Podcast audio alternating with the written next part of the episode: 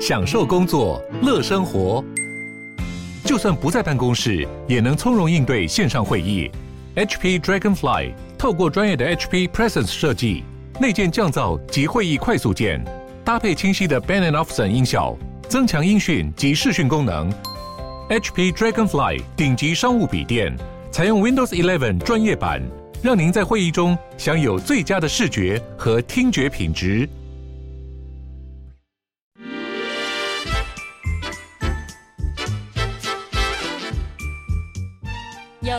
身体，才有健康的生活。名医安寇专业医师线上听诊，让你与健康零距离。各位听众朋友，大家早安，欢迎来到 FM 九八点一九八新闻台。你现在所收听的节目是星期一到星期五早上十一点播出的名医安寇，我是主持人要李诗诗。今天我们在节目当中呢，要来讨论一个，我想呢，应该是嗯。据说在新冠之后，蛮多人有这样子的困扰的。我自己最近洗头也发现，哎，头发怎么掉的比较多一点？对，所以今天在节目中，我们请到了长庚医院皮肤部的吴明颖吴医师，欢迎吴医师。Hello，大家好。今天要来聊头发的问题，然后一样，我们今天的节目在我们的九八新闻台 YouTube 频道直播中。欢迎大家可以打开你的这个手机或者是电脑，嗯，看到我们的直播现场。那等一下，我们其实准备了很多图片哦。如果要这个更加了解为什么会掉头发的原因的话，可以用画面来看，这个辅助一下解释，大家可能会更清楚。是，好，首先就要立刻请问吴医师了，嗯、就是应该不只是说我新冠确诊痊愈之后我开始掉头发，而是很多人平常就常常会有头发掉的比较多的困扰。到底为什么会掉头发呢？对，就是我们要讲到掉头发这件事情的话，其实我们就是要先看到说，其实我们头发它是有一个生长的周期。哦。那这个生长周期它其实都是正常正常的一个过程。那一般来说的话呢，我们头发会经历一个生长期，然后衰退期，然后到休止期这样子，然后之后它就是会掉落，然后再进到下一个循环这样。那在一般的情况之下，我们头顶上大概百分之九十都是生长期的头发。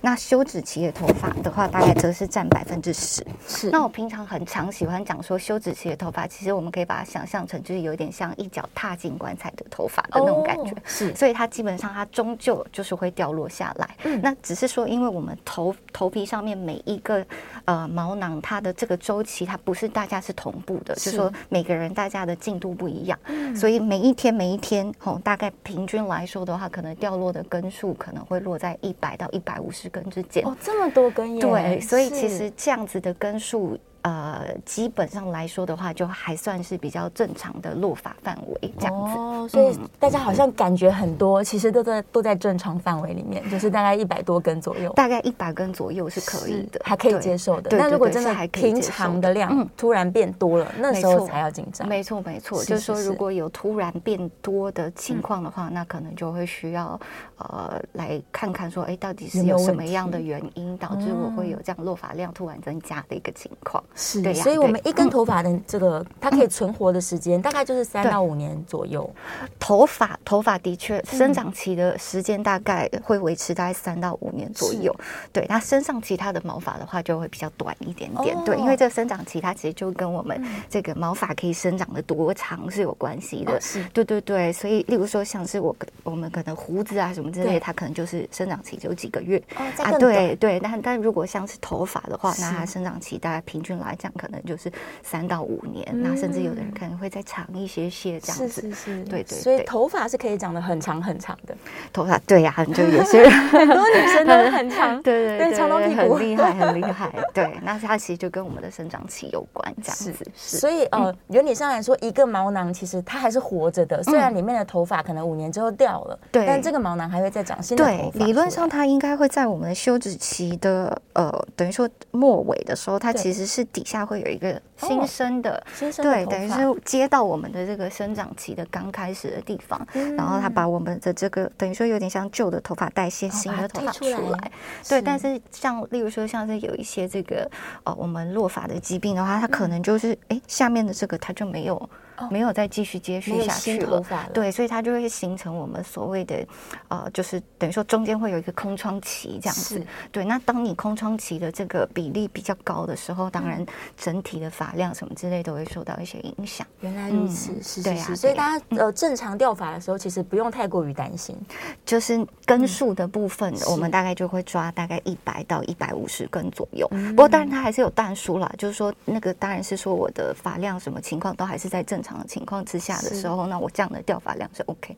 但假设例如说你本来就比较少的话，那它就对它就比较不在我们呃。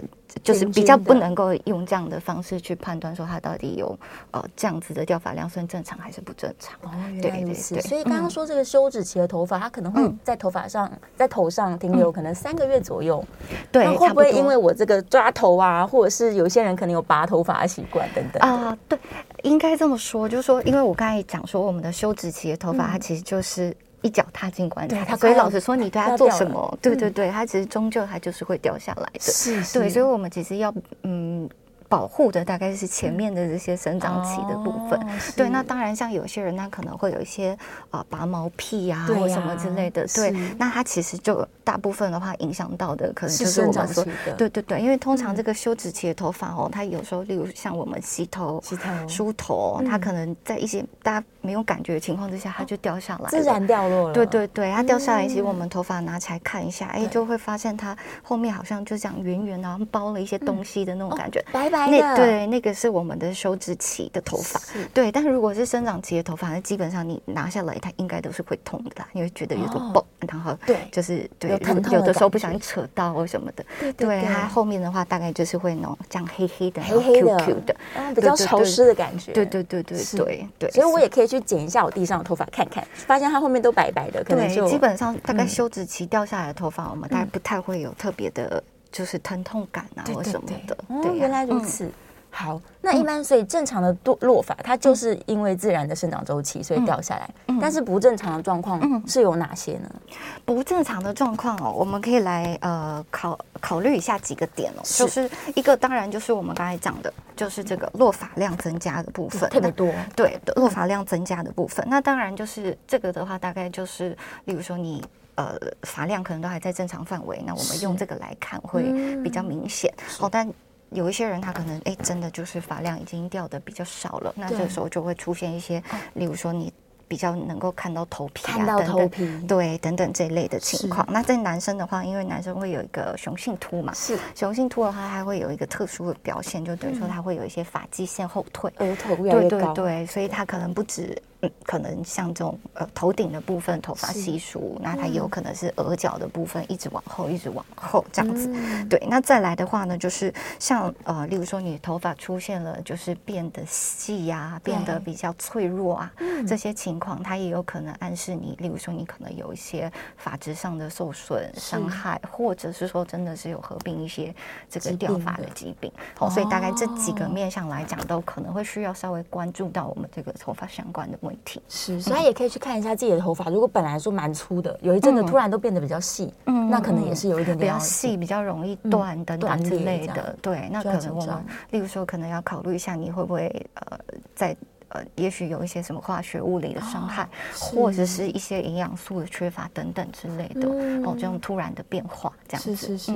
那关于这个头顶啊，因为我们刚才提到说，可能压力比较大的时候，或者是他看到头皮范围变多了，可能这时候都是一个警讯，它不是一个正常落发。对对对。对，我们可能最常在这个办公室听到的就是有人可能一整块头发是都不长出来。对对对。通常这样子的话，这种局部吼局部的情况的话，其实我们可以大概来看。一下，就是说我们比较常见的落发原因。嗯嗯。好，当然我们掉头发的原因，它可能真的是百百种，非常多种。哦，但是如果说我们以考量到说，哎，我们最常见的几种的话，好像您刚才提到的这个局部的部分，对，好，可能最常见就是我们的这个圆秃，圆秃或者。呃，就是呃，就是一般大家会讲的这种鬼剃头，鬼剃头，对对对，那就是我们会看到说会有一块一块，哎，真的都没有长头发的位置，这样子。对，那除了这种圆秃是很常见的之外，包括像是这个雄性秃，哦，不管是男生女生，它都是算是我们最常见的一个掉发原因。哦，那它就是会有呃比较特别的形态上的分布，哦，所以它又被称为是形态型的落发。哦，好，然后再来的话，第三个好蛮常见的就是这个休止期落法，也就是我刚才提到的说，我们会有一群一脚踏进棺材的头发，但是因为正常的情况之下，我们每一个毛囊它的进度是不同的，对，可是它可能会因为某一些特殊的呃情况，包括像是可能压力或者是生病，或者是说这个营养或或是一些。内分泌等等之类的问题，让我的头发在同一时间有一很大一部分大家一起进到休止期。嗯、对，那在这样的情况之下呢，我们这一群头发大家就会啊、呃，就是很大量的在一段时间之内都都都会掉落下来。是是是，对，那就会造成比较明显。对，它可能就会比较广。广泛的弥漫性的，对，然后都看得到头皮这样子。呃，看严重程度，当然有些人他可能天生发量非常多，那他可能就只是，例如说可能就觉得说我真的是怎么洗头的时候掉很多，或者说也可能拉一下我就会掉个一两根。是对，那当然也是有些人是可以真的掉到说就是比较稀疏这样子。对，那比较好显的是说，哎。它这个的话，基本上啦，嗯、就是说有可能会随着时间过去之后，它有可能是还是会恢复的。对，就像我们刚才讲的，嗯、休止期一般情况之下，哦它可能下面是藏着一个我们生长期的小毛，对，所以它其实过了一段。时间它其实还是有可能会恢复，是是是。那这边的话，就是等于说我们在临床上面来讲，可能是最常见的几种情况。嗯，好，那这边的话，这刚才提到的这种就是圆秃啊、休止期落发，还有雄性秃的部分哦，它基本上呢，它是呃，就是呃，我们会把它认定成它是。呃，不是瘢痕型的落发，也就是说它不会结痂，嗯、不会有纤维化。对，好，那为什么这个结痂纤维化蛮重要的呢？是因为呃。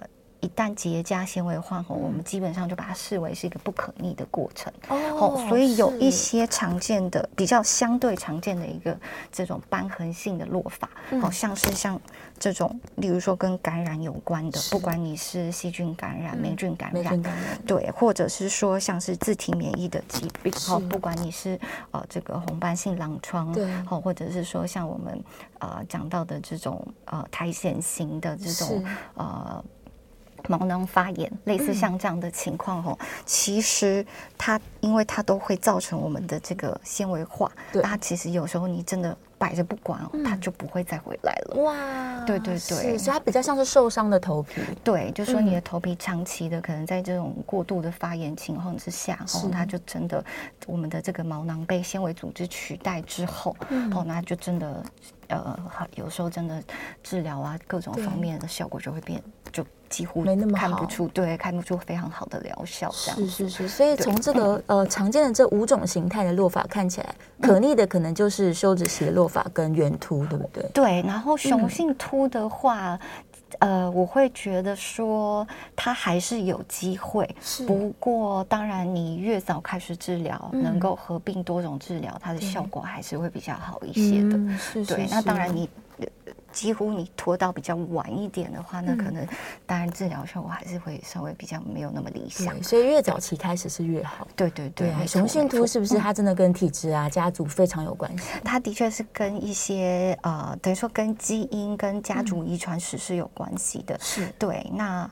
不过它也不是百分之百，哦，对，它也不是百分之百。虽然说我们现在认为这个雄性秃的这个，等于说它的这个接受器的这个基因哦，它其实是在我们的 X 染色体，它其实在女生，就是妈妈那边，对对对，在妈妈的那边那一半这样子。是，但是其实你。呃，就是我们刚才有讲到雄性秃，它其实有分男女，但这样的情况在女生身上是，嗯，是是是没有办法看出一模一样的情形的。就是说，在男生身上，我们去检查他的雄性，呃，雄性素的受体，我们可以看到它有一些变异，嗯，好，但是在女生身上的话，倒是没有办法看到这样的关联性，哦、是。对，所以说，呃，我会觉得在雄性秃的部分的话，可能它真的还有很多我们没有那么了解的部分在这边，好、嗯，就是说过去我们认为说它跟雄性素身高是有关系的，对，但它也许不是唯一的原因，嗯，哦，它可能只是其中的一种，哦，所以才会导致说，哎，为什么，呃，可能不见得治疗都一定那么的理想，哦，对，所以可能还是有一些未解的东西在里面。但是总而言之，他只要一开始感觉到这个形态，就例如额头变高了，他可能就要及早去介入治疗了。呃，我会觉得，因为毕竟现在还没有一个非常非常好的，等于说呃逆转的方式。是，那当然你越早开始是会比较好一些的。对对对，就是延后可以维持住。真的，这边我们可以讲到一个很有趣的事情，就是说我们刚才有讲到说这个生长期跟休止期。那其实我们刚才也讲说，我们生长期大概会占我们的头皮百分之九十左右。对，但这个比例它不是固定的，嗯，它随着年纪这个比例会生长期变低，休止期变多。所以以正常的一个，就是等于说我们一个 agent 老化的一个过程来讲的话，是。我们的毛发本来就会越来越少，越来越少，年纪越大，量本来就会越来越少，越来越少。所以说，当你例如说你可能呃呃年轻的时候稍微有这样掉头发的问题，那你注意到它，去帮它做一些维护跟保持，时间拉长了，我们跑的是一个马拉松，是。时间拉长了之后，哎，你跟。其他同龄人比起来，对，好像就那个问题的情况就不那么明显了。哦，对对对，是是是，所以今天有一个很大的重点就是我要怎么样保持我头上的 头发。对对对，就是因为大家有时候会听到说，哎呀，我这个治疗一一次就可能吃药要一辈子，或擦药一辈子，大家比较不能接受。但是其实其实。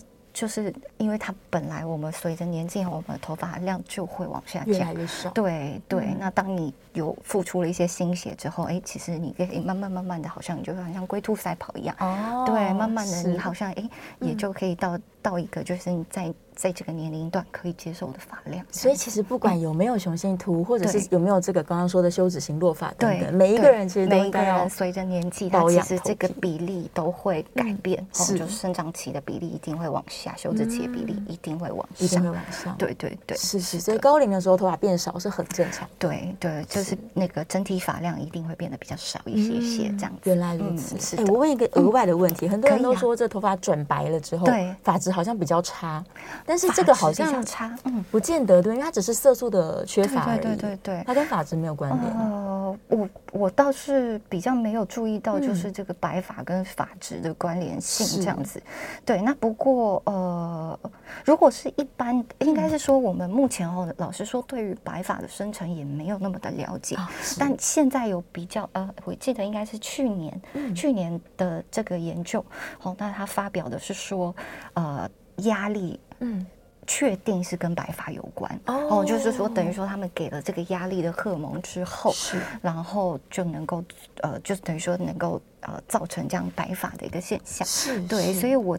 我不能够确定说它会不会影响发质，但我相信这个压力的部分，它有可能是一个比较全面性的一个影响。是是是，所以他有可能在很年轻的时候就开始落发、白发对对对对。对对，是。那有可能是压力造成了我的毛囊压力很大。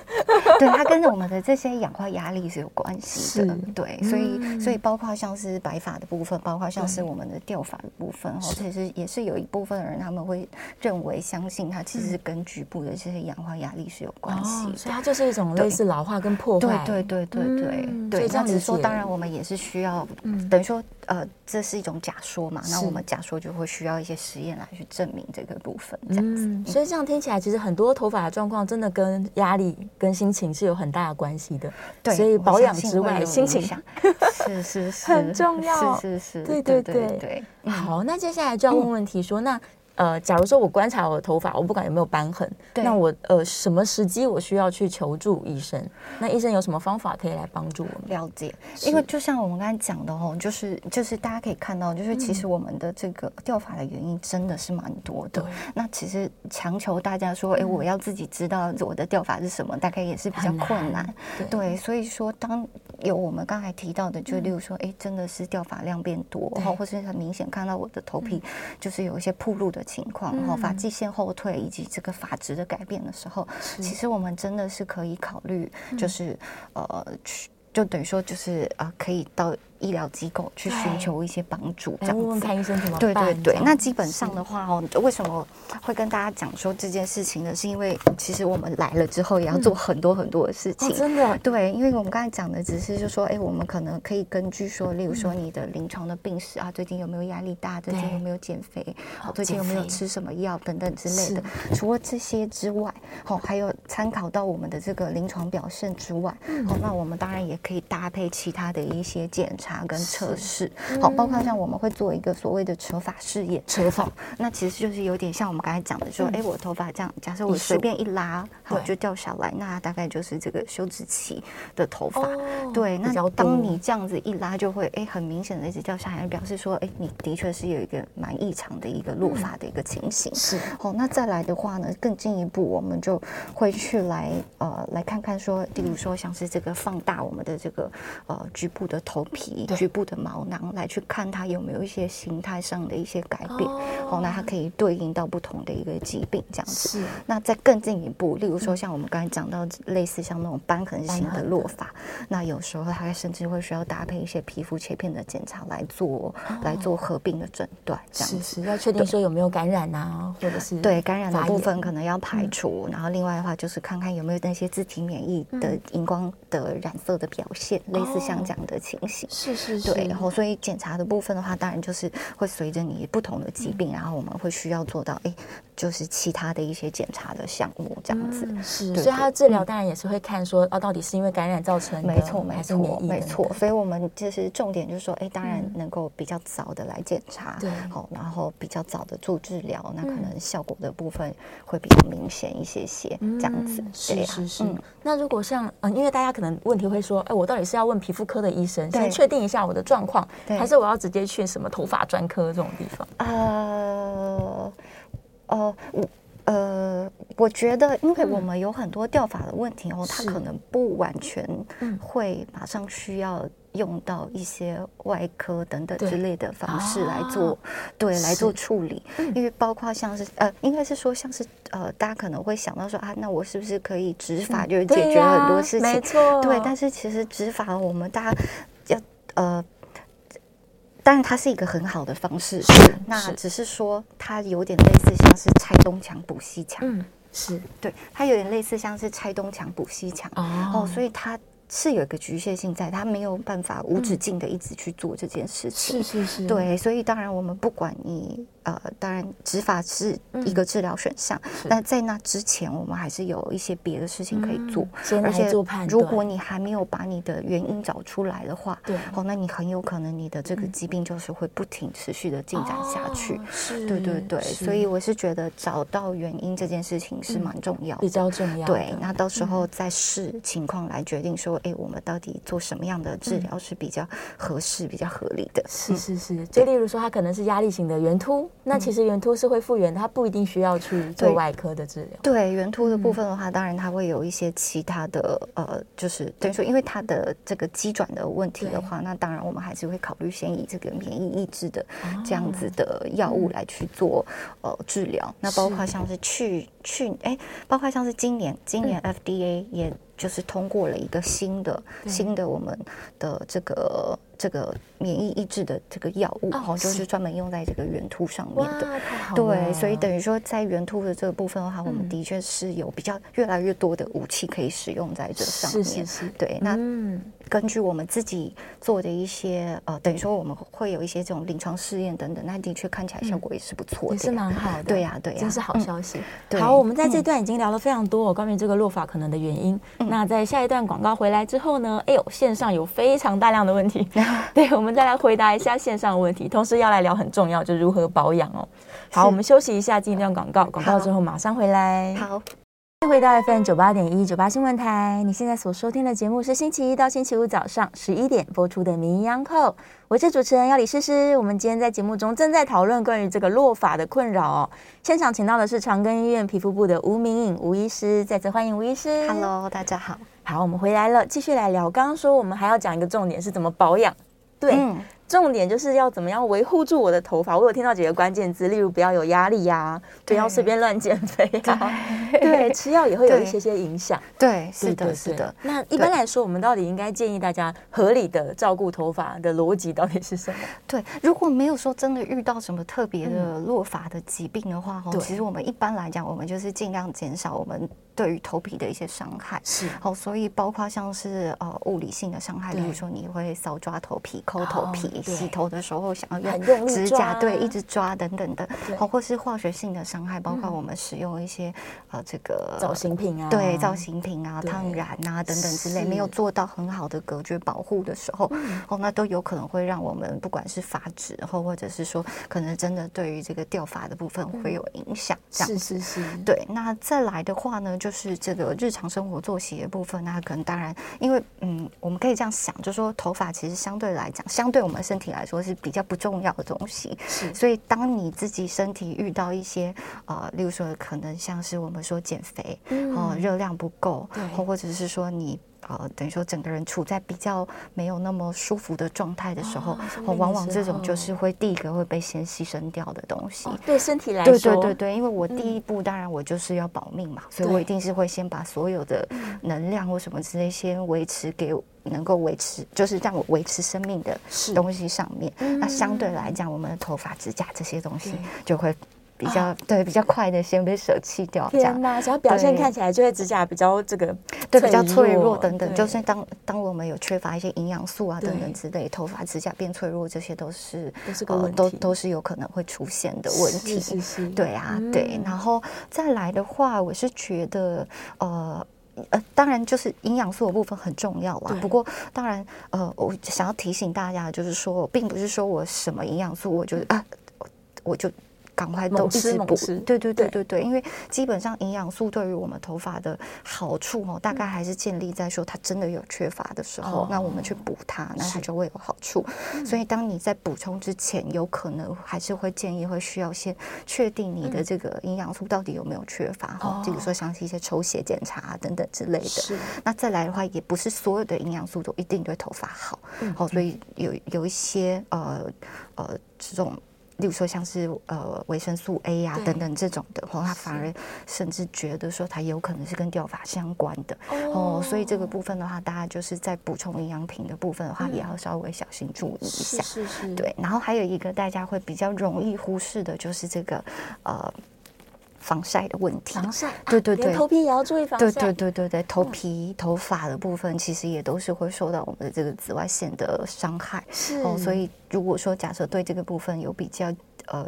在意的话，那当然防晒也是一个会需要大家花一点心思注意的地方。是是是，所以真的像最近都热浪，太阳这么大，可能戴帽子、对撑伞、戴帽子、撑伞什么之类，尽量不要在正中午的时候出去。哇，大概类似像这样子的情形。哇，这个真的要谢谢吴医师提醒，可能很多人有点点忽略掉了。对，因为大家有时候就是因为毕竟就是日常生活嘛，对，所以大家可能会比较没有注意到这个部分。对，但假设你真的，例如说有这样的困扰，或者。就是说，甚至你已经有掉发的情况了，你本来你的头发就没有办法很好的保护你的头皮的情况，那这个时候，呃，你的这个太阳光的铺路，哦，那其实又更会增加你这个掉发的的风险。是，是，是，所以刚刚提到说，能吃的东西可能比较温和一点，我们就是补充一些蛋白质吗？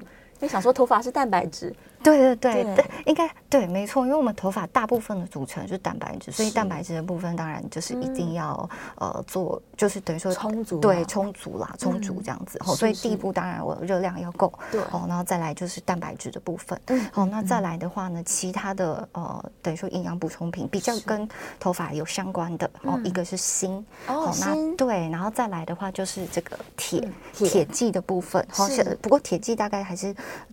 呃，就说你可能要确认你真的是有缺铁，好或者是有一些贫血等等之类的情况之下，就可以来使用。好，那其他像我们说的这种呃维生素的部分的话，比较有相关的，像是这个维生素 B，好 B 群，好这一类的，然后或者说维生素 D，类似像这样子的东西，然后它其实都会有一点点帮忙啊。对，然后还有像是这种必需的脂肪酸啦，对对对，那这个部分的话也都会有一些帮助。是，所以。均衡的饮食，可能这个好油也要多喝一些，蛋白质要补充。对对对，所以可以跟大家讲一下，有一些比较不适合的食物。来，对，我们来看哪些不要吃，避免它。对，所以刚才讲的那些，当然就是如果有缺的话，都会建议补充。那有一些我们日常生活中可以稍微小心注意，就是说尽量不要这样子做的。好，一个就包括说像是这个高糖分的食物，高糖分很偏食，对，然后还有高脂的食物。那其实其实呃这些食物哦，它其实都跟这个慢性发炎是有。一些关联性的。对，所以这种慢性发炎之下，它其实真的是有可能会导致我们这个呃呃，等于说这个头发的问题变得比较严重一些些。对，好，然后再来的话呢，就是、呃、特别针对雄性秃来讲的话，其实雄性秃的病人哦，呃，尤其是男生，哦，他其实蛮大的比率会发发现他跟这个我们所谓的这个胰岛素阻抗是有关联性的。是，那所谓的胰岛素阻抗呢，其实我们可以把它呃简单一点的想，然后它就有点像我们说的这个糖尿病，哦，它不见得已经变糖尿病了，但是它已经产生了这个胰岛素阻抗。嗯，哦，所以。就是说，这个高糖分的部分哈，它其实真的是，嗯，可能在我们这个掉法的这个问题上面哈，它的确是有一定的这个角色存在的。哇，所以对，除了不能吃甜食，不要吃太甜的水果，最好也是低糖饮食。对，尽量我们这种呃这种全麦谷 多吃，多吃五谷杂粮。对对，类似像这样子的 情况，哈，就是相对比较比较。呃，比较健康一点的，没有那么精致的碳水了，嗯、对，是是，是。然后再来的话，另外另外一个部分的话，就是我们刚才有讲到，我们头发其实会有一些必须的一些养分，好，那我们有的时候吃的食物哈，它其实会。哎，加速它的一个消耗。哦，举例来说，例如说你吃一些含重金属的食物，对，那这些食物它其实就会消耗，就是跟我们的蛋白质去做结合，是。哦，那它其实就也会影响到这个部分。那重金属食物它其实像我们这种深海的这种啊，怎么讲呢？就是这个食物链顶端的鱼，因为它会等于都堆积在。这些对对堆积在里面，所以这种比较偏食物链顶端的鱼的话，它相对来讲累积的量就会比较高一些。是是是。对，然后再来的话就是这种生蛋白，生蛋白的话，它会跟我们的这个维生素 B 七去做结合。哦，所以说它一样哦，它有可能会减低它的量，那因而导致我们的这个头发指甲变得比较脆弱。哇，所以不要吃生蛋白，但是煮熟的蛋白是煮熟的话就比较没有这样的对，比较没有这样的影响。是是。那不过说当然就是我们都尽量就是维持在适量了，没有说一定，没有说就是完全不行。就对，因为鱼它其实也是一个蛮好的，等于说我们的这些必需脂肪酸的来源啦。是，对，所以说就是我们在吃鱼的时候，可能哎可以稍微调一下，然后还有就是说量的部分做一点呃控制，对，做一点控制，类似像这样，就是都不要过量。对对对对，哇，这样要做的功课还不少。对，就真的很辛苦。对啊，要维持这个 头发漂亮，身体健康。对，不过重点就是心情好的话，就是身体健康。对，比较重要了。真的，真的，因为压力是个很大的因素。是啊，是啊，对。所以，假如叫他调整饮食会有压力的话，那还是先开心，先，先以开心为主。对对，可能帮一些听众朋友讲出他的心声。对，其实我觉得有时候日常就是。一直都要健康饮食，真的是压力蛮大的了。对，所以偶尔稍微放纵一下，应该是没有问题。应该可以啦，我每个礼拜天的时候就放纵一下。对对对对，不要给新陈代谢可以是停药就好。真的，这样子心情比较好一点。对对对，维持开心很重要。我们尽量保持这个原则，然后偶尔破例一下，应该是没有问题的啦。是是是。那运动呢？假如说他运动一直在大流汗，到底对头发好还是不好？流汗的话倒没有那么直接跟头发有相关系，没关系。对，但是它一样是我们。我们的这个健康生活的一部分嘛，对，所以要叫他运动。如果可以的话，当然就是鼓励鼓励，但你不用说真的到压力很大，我一定要做到多少什么的，对，大家都尽量尽量就好。是是是，就是用舒压为前提来选择运动。然后，其实健康的生活对自己也是有帮忙的嘛。对啊，对，因为我觉得呃，可能在压力的情况之下，大家反而会更需要这些。这些呃，等于说这种高糖高脂的食物来达到一些这种安慰感觉，对安慰的效果，但其实不就是就是其实它只是暂时的，对对对，然后所以整个调整调整比较好的一个生活形态，然后也许也会有一点帮忙。是是是，这是相当困难，大家还是可以努力去往这个方向前进。是的，是的，只要在高龄之前，我们。假如已经开始落发了，那就是更要务必赶快进行这样的健康的生活方式，就是可以做一点调整嘛。是是是啊，可以稍微可能会好一点。对，是的。那我们刚刚在这个节目一开始就有聊到说，是不是最近因为新冠的关系，对很多人也有落发的困扰？对，没错。最近的话，其实真的是蛮容易哈，会在整间遇到，就是不管是打疫苗之后掉头发的病人，或者是说，哦，当然前阵子有一波比较高的高峰，所以也会蛮常遇到这种，呃，就是感染之后掉头发的病人这样子。那其实根据研究的话，就是它发生的比率哈，可能大概会落在四分之一，那甚至有的高有的研究它。高达四成左右，哦，所以它其实发生的比率还蛮高的。是，那只是说它掉法的话，当然我们会会比较接近我们刚才讲的那三，就是主要都是落在我们刚才讲的那三种，就是非这个瘢痕性的落法。对，然后所以包括像是最常见的就是我们的这个休止期落法。对，好，那或者会有一部分的人，他他可能是合并这个圆形突，哦，这样子的情况。对，那如果是休止期落法的话，其实我们刚才大概也讲了，哈，它大概会跟我们的这些营养素的缺乏，好，或者是身心灵的压力，好，等等这些情况有关。好，所以如果遇到这样的情况的话，当然首先我们要先确认它到底是什么什么样的一个落法情形。是对，那确认了之后，我们才有办法根据这个部分来做一些治疗。哦，那如果真的是休止期的落法，好，我，其实也不一定啦。休止期又或者说原型度的落法，哦，其实放松心情也都是很重要的。对，好，因为当然大家一。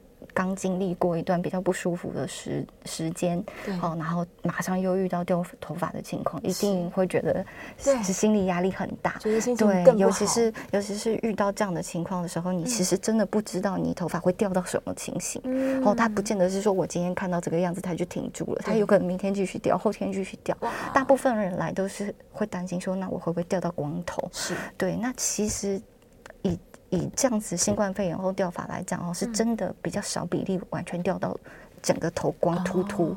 好，那不过当然就是说，哎，真的掉的蛮严重的病人也是有的，也是有。好，那只是说大部分的情况之下哦，只要适当治疗，它其实都是有机会恢复。哦，所以假如大家真的因为打完疫苗或者是确诊痊愈之后头发开始掉了，对，就是赶快。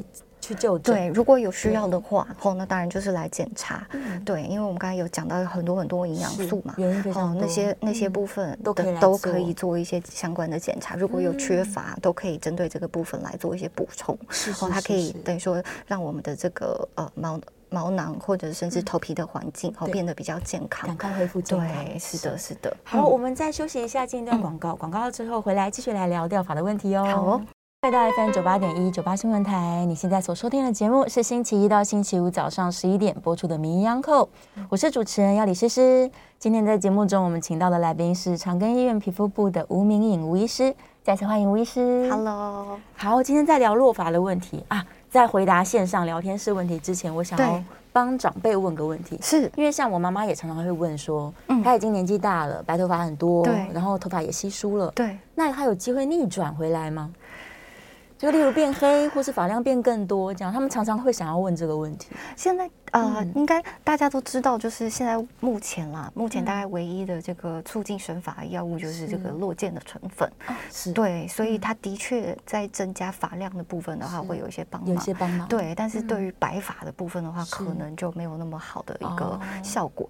但是呃，应该这么说啦，就是说这个头发的问题哦，它很有可能，嗯，就像我们刚才讲的，它有很多的东西牵连在一起。是，哦，所以可能还是假设真的介意的话，哦，还是要针对这个。部分来去呃做一些改呃做一些改善，比如说像我一个病人，他本来也是头发比较稀疏，然后白头发的量也比较多一些，后但是在治疗之后，后就是因为后来发现他其实是有一些贫血啊等等之类的情况。对，治疗之后哎，其实他包括发量，然后甚至这个白发的数量，然后他其实都有一个一个。改善这样子。是是。是哦，当然我我不能够说它是一定会发生，对。哦，但是它的确，因为它很有可能是结合身体很多各方面的情况，对，他可能压力也大，营养也不均衡，是的，是的，是是是，所以都要做到好，还是要照顾自己，是是，很有机会可以逆转，还是有机会，对呀。然后我们来看一下线上问题，非常非常多，对。有人在问洗发精，他说：“假如脂漏性皮肤炎是在可能靠近头皮的位置，对，那是不是要选择比较适合的洗发精？”脂漏性皮肤炎，首先哦，如果真的确定是脂漏性皮肤炎的话，它是一个体质，对，好，所以它基本上的话是真的比较不容易断根，它真的就是压力大哦，睡不好等等之类的情况哦，它就比较容易会复发。哦，所以在洗。那只是说这一类的人呢，他常常会合并，就是有我们所谓的这个，呃，这个皮肤的这个霉菌的，就是头皮的部分的这些霉菌的增生。哦，所以在洗发精选择上面的话，他的确可以稍微考虑一些这个抗霉菌的洗发精来当做维持。是是是，但还是要先确定它的原因。对对，就说因为脂漏性皮肤炎的话，当然在头皮上它还有可能是一些其他的原因存在了。对，那当然假设真的是脂漏性皮肤炎的话，一般维持我们是可以。以考虑使用上这个抗霉菌的洗发精的。是是是。然后也下一个问题也是跟洗发精有关。对，他说有一些这个洗发精说可以增加发量，是，然后他担心里面是不是放了荷尔蒙啊，是还是放了奇怪的东西？啊哦，基本上我我呃，我想洗发精要宣称它增加发量，可能比较。有限，比较不太可，应该我觉得你应该仔细去看，它应该不太可能会写说增加发量，但是他们可能会使用像类似剑法这样子的一个说法。哦，因为以增加发量来讲，大概洗发精是没有办法做到这样的一个情况。哦，但是的确啊，但是的确呢，就是呃，我们在洗发精的挑选的话，哦，因为大部分像例如说可能会有这样子，呃呃。呃，就是落发的困扰的病人的话，哦，他其实常常会合并，例如说，除了发量稀疏之外，他还会有一些这个头皮过油啊、发炎啊等等之类的。哈，所以在洗发精的选择上面的话，那当然就是尽量以这种比较清爽一点的这个的成分哈，例如说它的这个质地是属于这种透明的胶质的胶状的这种，对，哈，就比较不会说，哎，就就是。通常我们会选择这种不透明的哦，就是说我洗完之后还要它有一点滑顺，对对对，还有点滑顺的效果。是哦，那可能在这些这些人身上，他可能就比较不太需要这样的一个效果存在。那你就选这种比较透明的成分。好，那我相信洗发精里面大概不太可能会去添加一些荷尔蒙啦，比较难哦，因为毕竟那都算是药物。是哦，然后再来的话。洗发精毕竟在我们头发上停留的时间也是非常短的嘛，所以你希望能够达到这样的治疗效果也是比较比较比较比较难的，比较困难，对，比较困难的。是是是，所以一般来说，对于头皮比较健康的洗发精，可能是成分单纯一点，对不对？对，我们就尽量挑选成分单纯一点的，然后呃试就是试用自己的这样子就可以了。对呀，是是是，不要这个想说我多合一各种功能全部都要在洗发精里。对，但也不见得会有那么多你期待的功效出现。我我是觉得，因为洗发精毕竟待的时间真的太短了，对，真的短，然后所以当然它可能添加的成分什么之类的，也许真的不错，哦，但是你说要希望它达到就是很很很很巨大，对，很巨大的改变，那还比较困难一些。是是是。再来下一个问题是燕良，他说啊，假如这个已经都是秃头了啦，就是没有头发的朋友，对，那他这个头皮会不会因为没有头发？所以就更容易中暑啊、热伤害啊，要注意防晒等等的。对，因为我们毛发哦，它其实除了说，呃，例如我们大家现在可能把它比较放在说，就是说这个外观的部分，对哦，但是它其实本身我们毛发它本来的用途就是说帮助我们这个调节体温，哦，对，然后或者是说它一样会有一个这个覆盖身体体表的一个效果，对对，然后所以如果说真的是呃。这个量比较稀少的话，哦，那当然你这个。毛发保护头皮的效果基本上就是比较差，对，比较差的。然后那有的时候就会需要针对这个部分来另外做一些补强。嗯，所以防晒真的很要紧。嗯，对呀，对对对。散热的部分也是，是夏天的时候可能很多人容易中暑了。对呀，所以大家像最近天气这么热哦，真的如果可以的话，就真的正中午的时间了。对，尽量不要外。对，尽量不要外出。哦，因为老实说，没有什么特别好的一些呃防晒的方式。哦，就说真的这么这么强大。就算你涂 SPF 五十 也是一样，对，所以大概如果说这个紫外线等级非常高的时候，还是建议我们就不要跟它硬碰硬，嗯对，就稍微避开一下，躲在室内，对对，可能好一点，然后或是阴凉处这样子。是是是，国红的问题讲过一点，这下次我们专门这个节目来来聊好了，这个问题可能比较需要深入的解释。然后再来哦，染发啊，吹头发温度太高啊，对，这个我们刚刚都有提到，是是是是，没错。所以真的是女生，虽然造型很重要，对，但头皮的保护也是相当要紧。对对对，就尽量我们还是不要离。就比较伤害到这个头皮的部分，是是，而且吹头发的那个温度也是啊，对，是有些这个可能吹风机它没有温控，对对对，温度真的太高，所以就像我们刚才讲的，物理的、化学的伤害，其实都有可能。是是是，所以不管是你的吹风机的选择啦，然后你的这个染烫的需求等等，可能都再考虑一下。嗯，对，就是把头发头皮保护好之后再来做造型。是对，然后更年期因为荷尔蒙的关系，是不是的确会在更年期前后特别容易落发？女性这个，女性的雄性秃哦，其实过去认为说它常常会发生在我们的更年期之后了。对，那大概的原因是来自于说，有些人认为这个女性的荷尔蒙它其实会有这个保护我们毛发的效果，就像有点像我们的雄性荷尔蒙的反边的那种感觉。是，对对对。那只是说，当然，呃，以呃现在的了解越来越多之后，那这个这个保护的效果可能就没有这么的明确。对对对对对。那只是说，当然就是这个女生。的雄性秃来讲哦，它的确当然是更年期之后的发生比率是比较高一些，是比较高一些的，嗯、是的，的确是跟荷尔蒙略略有关系啊。对、嗯、对，然后刚好这个苏他问了一个问题，就是纹绣发际线，是是是，这是可以做的吗？啊，我只啊，应该这么说，就是说这个纹绣的话，当然它我们就会把它认定成它就是一个这个这个美容化妆，对，哦，所以说如果对你来讲真的有这个必要性的话，是，哦，就说会需要做一些遮盖的话，我觉得不是不能考虑，好，但只是说它当然绝对不是真的毛发，那再来的话就是我遇到的。病人的话，他其实会遇到一些褪色等等之类的问题，哦、对对对，然后所以呃，那个有时候在外观上的改善还是、嗯、还是有限啦，因为你可能头发很稀疏，大家还是看得到你头皮上是一条一条一条的，是是是，哦，所以我还是呃觉得说，如果可以的话，我们当然还是找找原因，看看有没有办法做一个根本的改善。嗯、那如果说哎需要。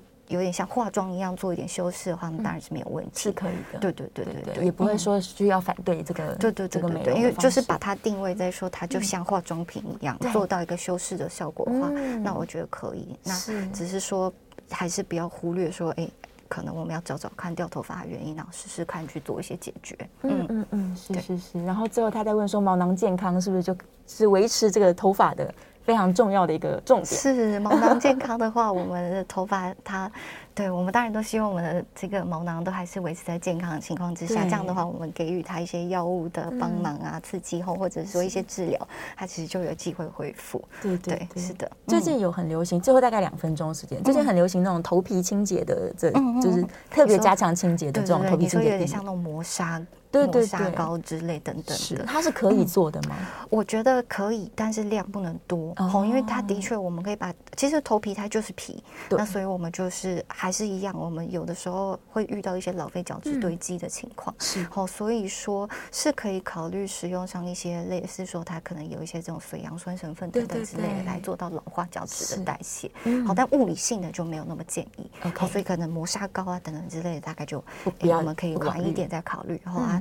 这个化学性的，哎，可以试试看，但是频率都不能太高，比较建议我们尽量抓一个，顶多一个礼拜一次大概就好了。是的，是不要太频繁。嗯，是的，是的，是是是。好，我们今天非常开心哦，这个吴医师分享了非常非常多关于这个头发的保健啊，嗯，然后要怎么样去照顾我们自己的这个三千烦恼丝。好，是是是，最后还是希望大家可以这个尽量不要有压力啦。对呀，对，大家都希望这样子。真的，真的，如果可以健康的饮食，然后开开心心，这样对头发是相对来说比较健康的。对整个人都是啦，对整个人都是，对全体的健康来说都是。是，然后真的有需要的时候呢，就可以来皮肤专科，对，请教一下医生，说我这个到底为什么头发变少了？对对对，因为真的碰到疾病的情况，还是需要处理的。是是是啊，对，用正规的方式来治疗它。嗯，OK，非常谢谢吴医师，我们下次节目再见喽。好的好的，拜拜拜拜。嗯，好，拜拜。